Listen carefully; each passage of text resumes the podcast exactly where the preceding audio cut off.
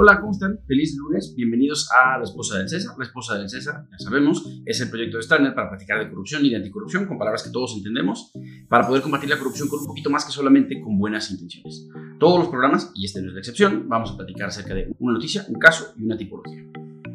La noticia de hoy tiene que ver con Petroecuador. Bueno, pues, ¿qué es lo que sucedió? Trascendió en las noticias que una persona, un empresario latinoamericano, en Florida estaba pagando sobornos a funcionarios públicos de Petroecuador.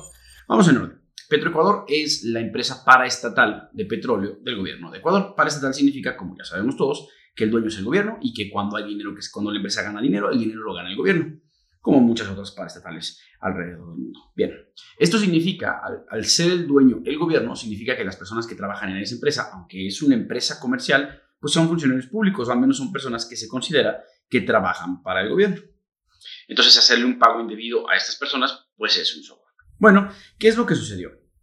Este señor, Armengol Alfonso Ceballos, es el empresario que, que, que, pagó los sobornos. Y se darán cuenta de que normalmente decimos presuntamente, pero aquí no decimos presuntamente porque él mismo ya lo admitió y ya inclusive se declaró culpable ante las autoridades estadounidenses, pero vamos, vamos por partes. Él se declara culpable ante las autoridades estadounidenses, el Departamento de Justicia de Estados Unidos, que es como su Fiscalía General. Y bueno, aún está pendiente su sentencia. Esto no significa que no se le vaya a sentenciar, significa que en un trámite, en un evento, en una audiencia específica, él se declara culpable y en otra audiencia es donde se pronuncia la sentencia, que ya vendrá pronto, seguramente en el transcurso de febrero. Ok, ¿de qué se lo está acusando? Los delitos de los que se le acusa son asociación delictuosa, que es lo que comúnmente, seguramente en las películas ustedes han visto que le llaman conspiración, cuando, una, cuando dos o más personas se juntan para cometer un delito o para planear un delito inclusive.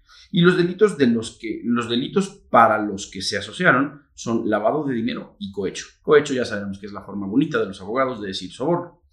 Ok, lo que sucedió es que entre 2012 y 2015 Armengol Ceballos pagó sobornos de alrededor de 4.400.000 dólares, no en una sola exhibición, no en un solo pago, en distintos pagos, a funcionarios de Petroecuador a cambio de, naturalmente, recibir contratos. Y todavía se pone un poquito más vergonzoso porque él mismo ayudó a estos funcionarios públicos, a estos, empleados de Petroecuador, a esconder ese dinero. Y esconder ese dinero, como ya lo hemos platicado varias veces, se llama lavado de dinero. Es tomar dinero sucio y hacerlo ver como si fuera dinero limpio. Bien. ¿Cómo les ayudó? Les ayudó estableciendo empresas fantasma, ya lo hemos platicado en, lo hemos platicado en distintos eh, episodios. La empresa fantasma es una empresa que solo se hace en papel, pero que no realiza negocios. Eh, les abre cuentas bancarias dentro de Miami eh, a nombre de estas empresas fantasmas, cosa que es indebida porque se está utilizando el sistema financiero para actos ilegales, actos que no existen y también les compra propiedades usando esas cuentas bancarias y esas empresas fantasma, compra propiedades a nombre de los funcionarios públicos de Ecuador. La realidad es que ya hemos platicado varias veces sobre lo que es un beneficiario efectivo. Un beneficiario efectivo es la persona que realmente se conduce como dueño de las cosas. Ya hablamos de lo que es un prestanombres, pues la otra cara, la otra persona involucrada a quien le prestamos el nombre, ese es el beneficiario efectivo.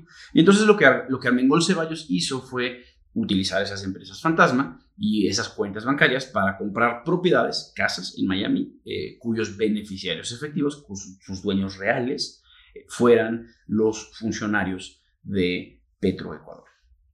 Cuando esto sale a la luz, em, sale a la luz en el contexto de una investigación del Departamento de Justicia, ¿Por qué? Porque este empresario realiza operaciones financieras en Miami. Las operaciones de los delitos tocan el sistema financiero de Estados Unidos, tocan el sistema de correos de Estados Unidos, que es una parte pues importante, es un vínculo importante con ese país.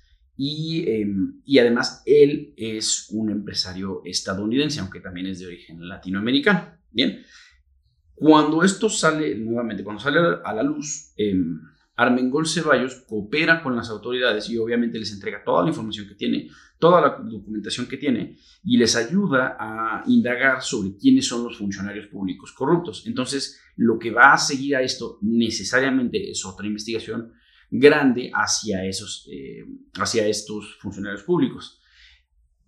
Previendo esto, Petroecuador, en, en cuanto a esto sale en las noticias, Petroecuador, a través de su oficina, su defensoría jurídica, esta oficina que es el abogado que defiende al gobierno, se acercó al Departamento de Justicia para, adivinen qué, solicitar ser reconocida como una víctima, porque lo que ellos dicen es, no, no, no, lo que estaba haciendo Armengol Ceballos era sobornar a mis funcionarios y esto era en perjuicio de mi patrimonio y de mi integridad.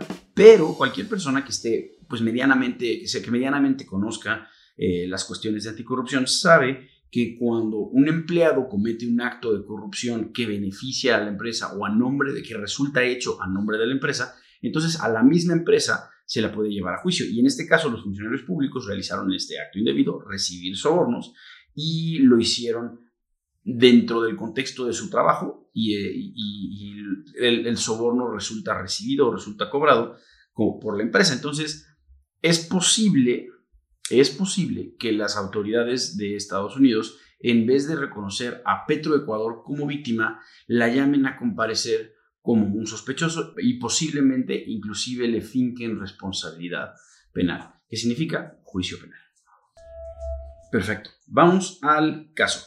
Como saben, Transparencia Internacional cumplió 25 años en 2019, hacen una lista de los 25 casos más icónicos de corrupción y nosotros hacemos nuestra versión de esa lista. Y hoy llegamos a la última posición de esa, de esa lista con el caso de Andrei Babis. Bien, Andrei Babis es eh, una persona de Chequia, es, o lo que antes se conocía como República Checa. Él es primer ministro y es un empresario dentro de República Checa.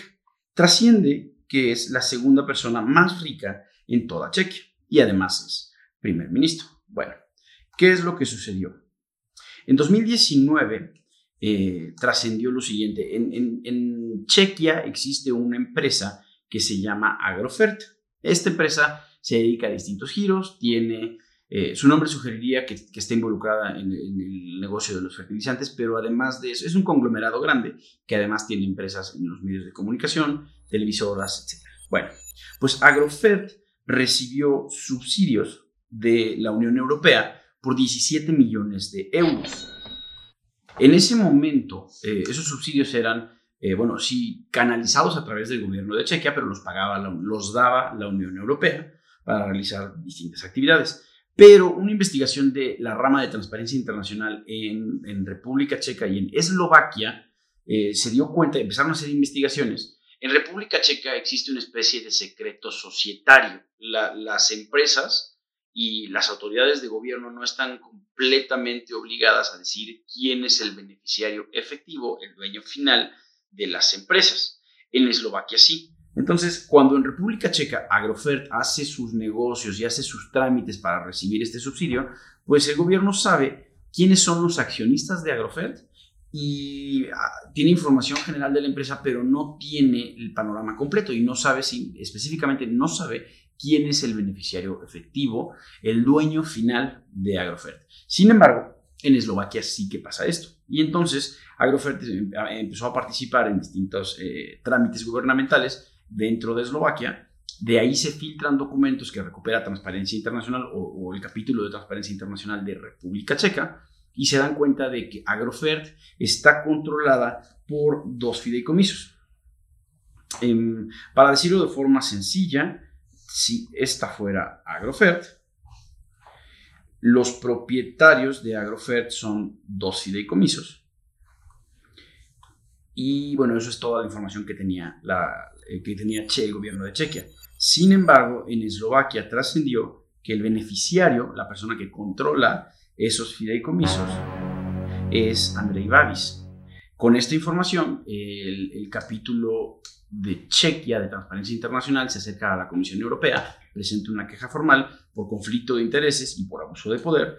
Eh, se hace un movimiento social bastante complicado. En julio de 2019 la gente sale a la calle a exigir la renuncia de Andrei Babis y la Comisión Europea pues rápidamente procesa el asunto y decreta que Agrofert tiene que, devolver estos 17 millones de, dólares, perdón, de, estos 17 millones de euros en subsidios. Cabe decir que Andrei Babis sigue siendo primer ministro de Chequia, entonces estas protestas para su renuncia pues fueron mayormente inefectivas. Sin embargo, el caso es relativamente grande, no en cuantía, sino francamente en, el en la desvergüenza de esta persona en actualizar un conflicto de interés tan grande, ser primer ministro y tramitar subsidios para su propia empresa al mismo tiempo.